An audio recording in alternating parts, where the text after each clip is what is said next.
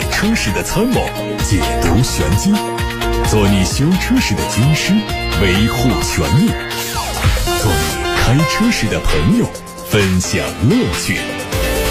调频九二七，傍晚六点半，董涛说车，只和车友在一起。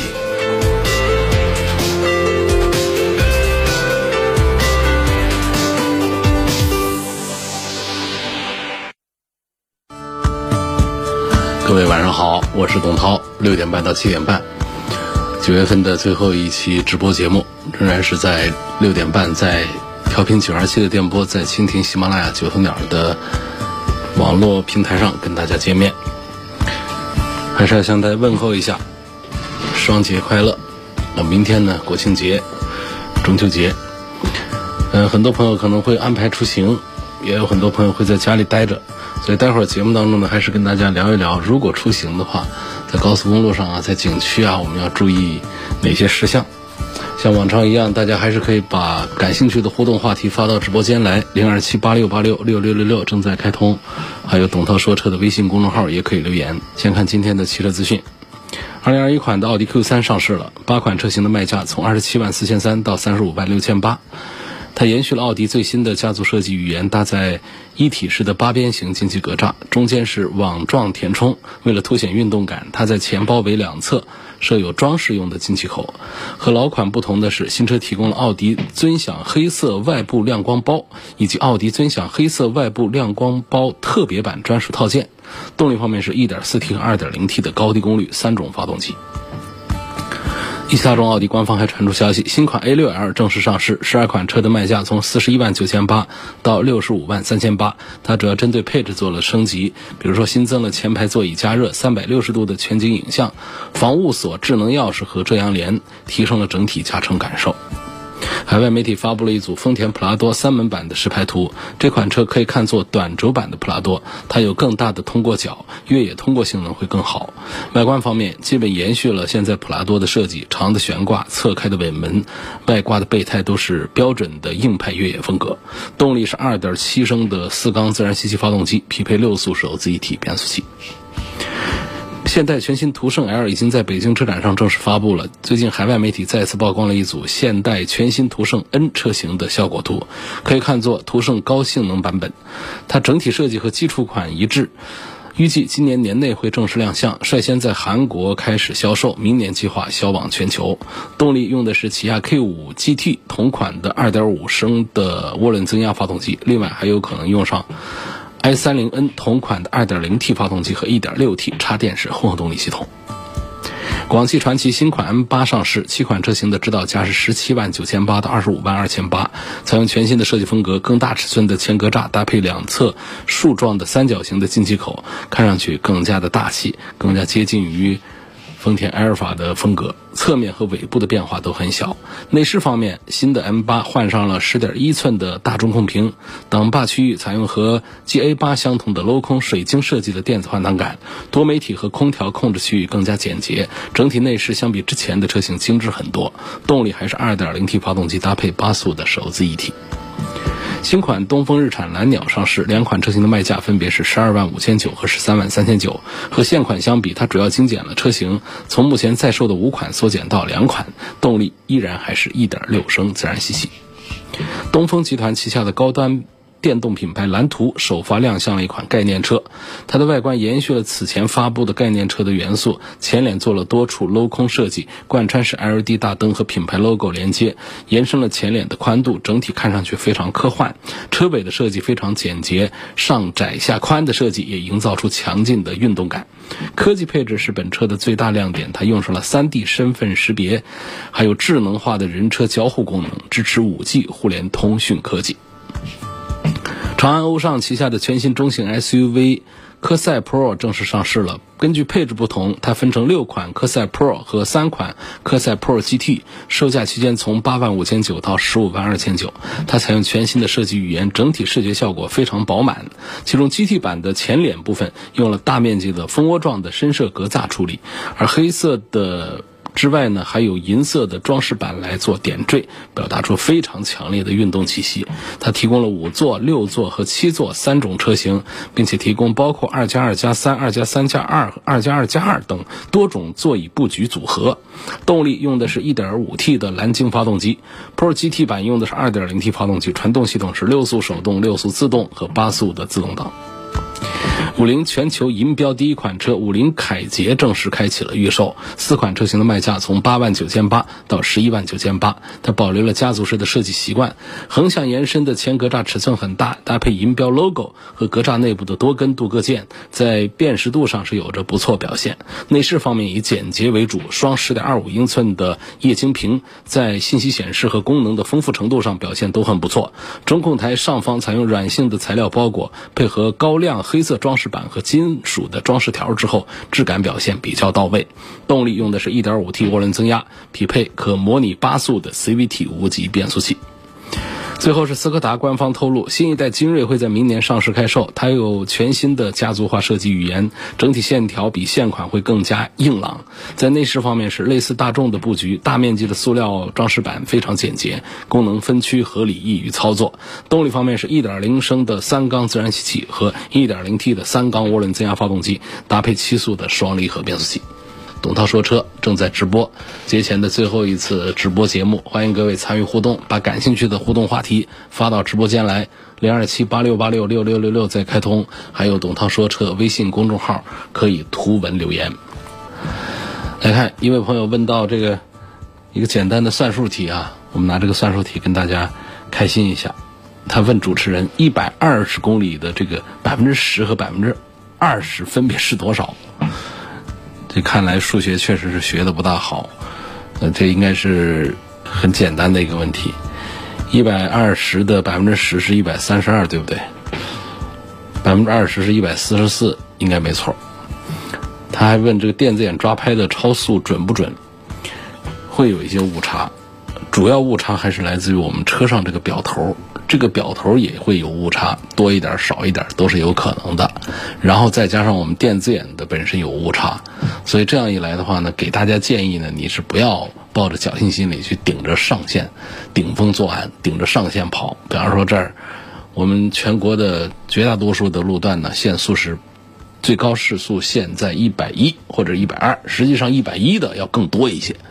啊，一百二的其实还少一些，一百一的很多，还有的很多地方限一百，在一些弯道山区还会限到更低，所以大家还是要时刻注意这个路边的标牌，不要一条道走到底就觉得高速公路的限速是一百二，那实际上有的地方甚至到六十，那你就超速百分之一百了，那你这后果就非常严重了。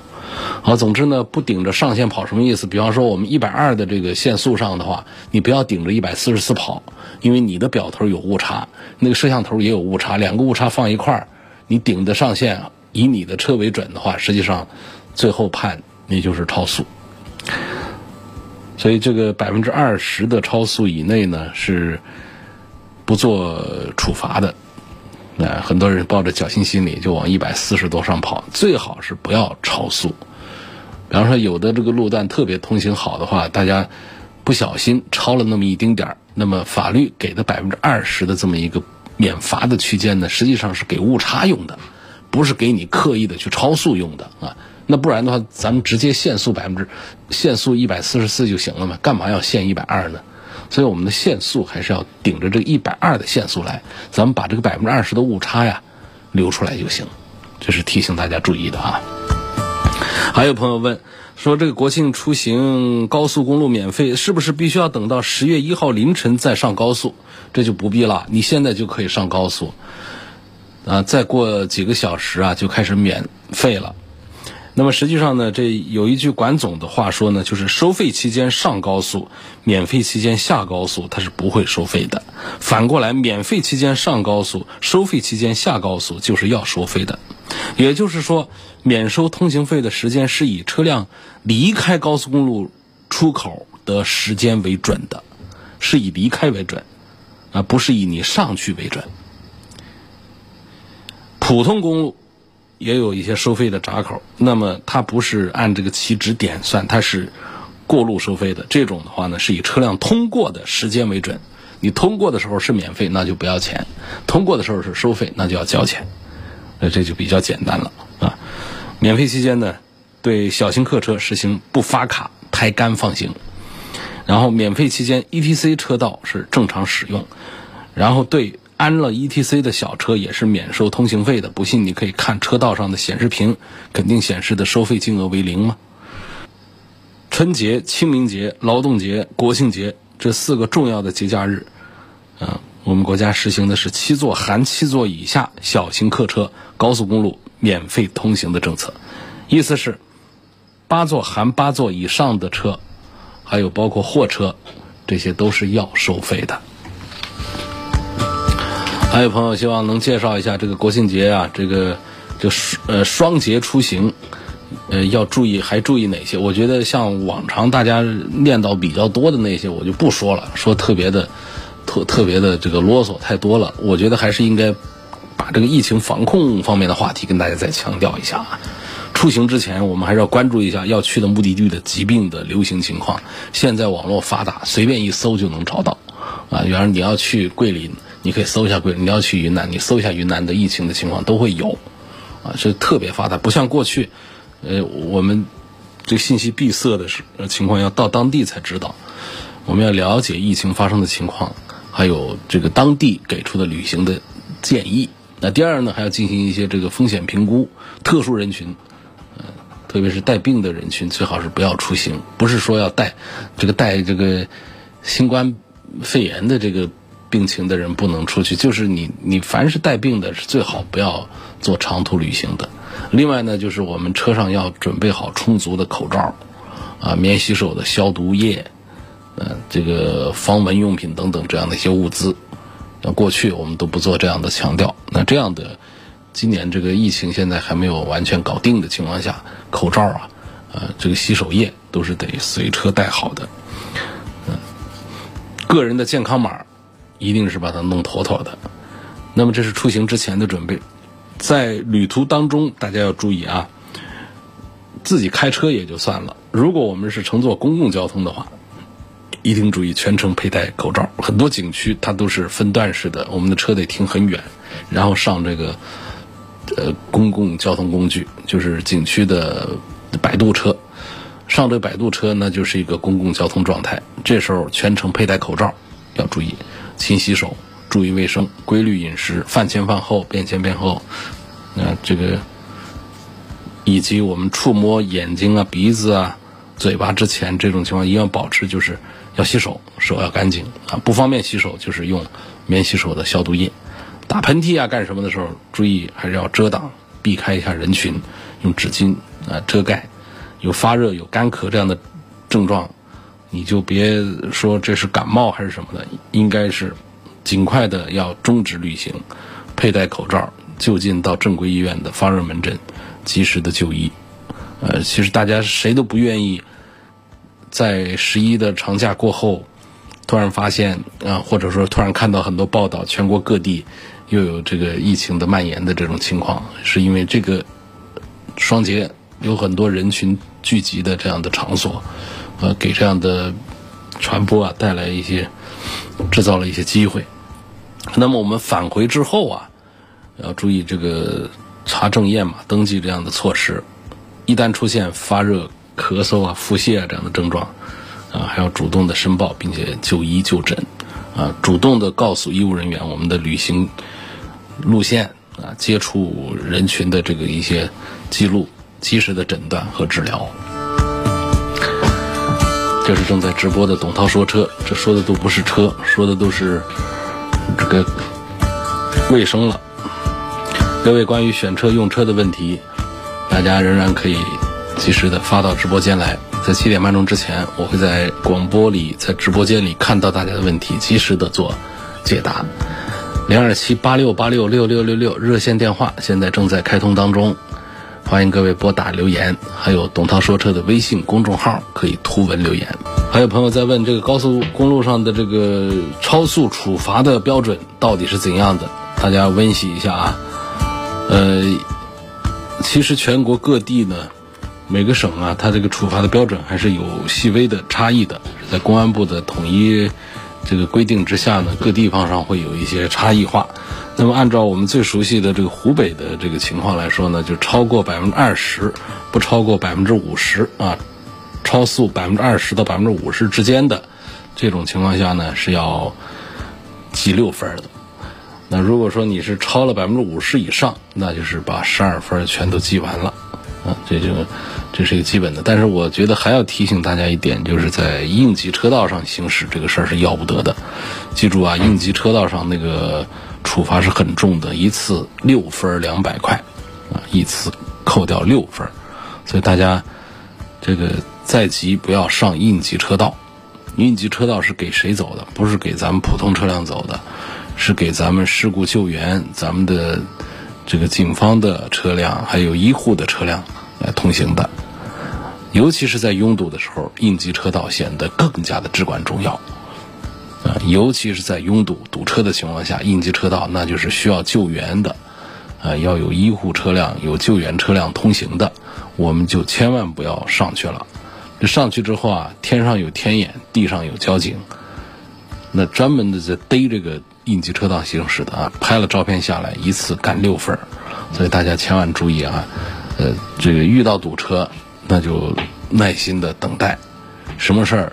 都没有自己的安全，也没有说别人的安全那么重要，所以一定要有一个公德心，啊，不要占用应急车道，不要随意的占用应急车道。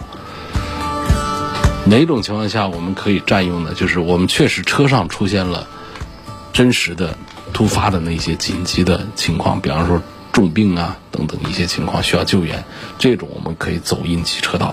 那如果被处罚的话呢，也是可以通过这个。情况说明来解除处罚的。好，下面还要看到一些这个选车用车的问题，抓紧时间说。传祺的 GS 八两驱豪华和途观 L 的两驱豪华怎么选？一般情况还是应该选途观吧，质量还是比传祺的质量要好一些，价格都已经差不多了。那这个传祺的 GS 八呢，优势就不知道从哪儿找了。尺寸也差不多，价格也差不多。一个是广汽传祺，一个是啊销量遥遥领先的大众途观。那当然还是途观应该排在前面一点的。最近买了一台一九零三三零 i 自动挡，这个车在保养的时候有什么特别需要注意的？如果要改装跑赛道日的话，那哪些部分需要优先升级？武汉周边有没有不错的赛道？武汉赛道我都不知道现在还有没有，江夏和蔡甸各有一个的，我估计现在应该是都没了吧。生意也不好，那是其实真正爱玩的人很少，而且那些赛道那也就是卡丁车赛道跑着玩的。我们汽车上去，实际上速度还起不来。要真好一点赛道，还是得是呃，这个一个是江苏啊，江苏南京，南京有，然后就是浙江，浙江有啊，很不错的赛道。主要还是上海那边的赛道，包括成都的赛道，成都的金港，北京的金港，这些赛道。呃，在没有厂家做活动的时候，都是可以交钱进去跑圈的。所以这个武汉的这个赛车文化呀，就很难做起来，就是这样，连周边都没有，就就近都没有。我们比方说跑到开车个个把多小时，一两个小时不去一个赛道玩一下，就这种我们都找不到的话，那这个赛车运动确实很难发展起来。那么至于说你这个宝马的三三零啊，这个车呢，你说我要改装干什么的话？实际上，我是觉得没有太大的一个必要，就是在赛道里面玩一玩就可以了，也不需要改哪儿。但是你要在赛道上真的拼的话呢，你这车还是不行，就是就是常规的这个呃车辆，包括动力也是常规的，所以它的整个的车身强度、底盘强度、刹车强度各个方面，它没有按照呃这个赛道的这个情形来。我们在做改装的时候改好了，那第一是费用不少，第二个呢就是你城市里面用又会不舒服。说这种要是在赛道里面优先升级哪？那首先肯定是悬挂加刹车啊，那这两样那是首首先要搞的，然后就是动力上的，还有就是我们的这个发动机舱里头的这个结构的加固啊，这方面的一些啊进排气啊，那就再往后说了。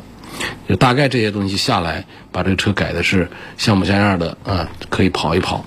但是我们在城市里面用的话呢，实际上就是不大舒服，不建议这样做啊。保养的时候没什么特殊的要求，就正常的按说明书做保养按照这个 4S 店的这个规范做保养就可以了。聊一聊未来，目前 ES 八二手车三十多万，性价比高不高？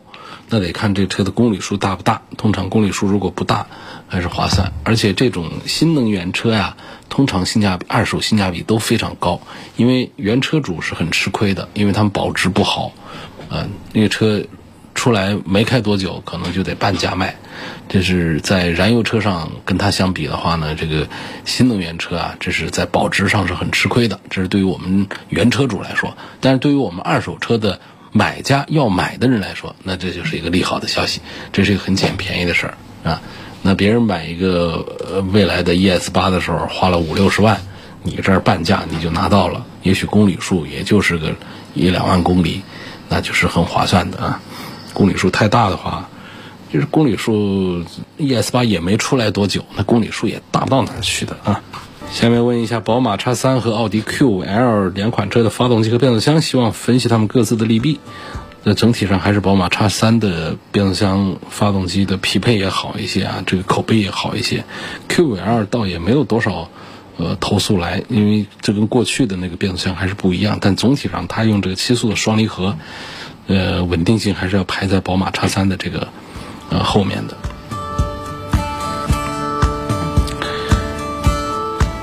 下面的问题说，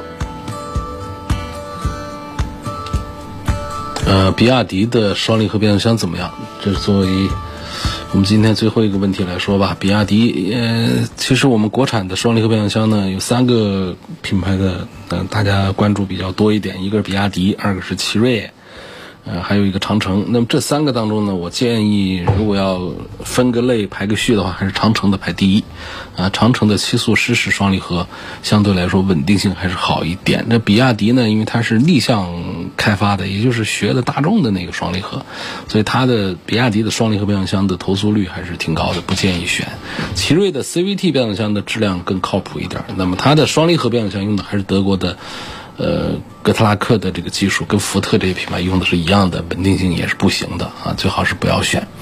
长城虽然是自主研发的这个变速箱，但是呢，它的呃部件呢都是这个博格华纳的，跟大众这些品牌也是相同的供应商，所以它的寿命上还是不错。那今天就到这儿了，感谢大家收听和参与晚上六点半到七点半钟直播的董涛说车，再祝大家双节快乐。在国庆长假期间呢，咱们晚上这个节目仍然会是汽车的单元，但是是特别节目。在长假过后，董涛继续在每天的直播当中跟大家互动，回答大家的选车用车问题，接受大家的汽车消费维权投诉。再会。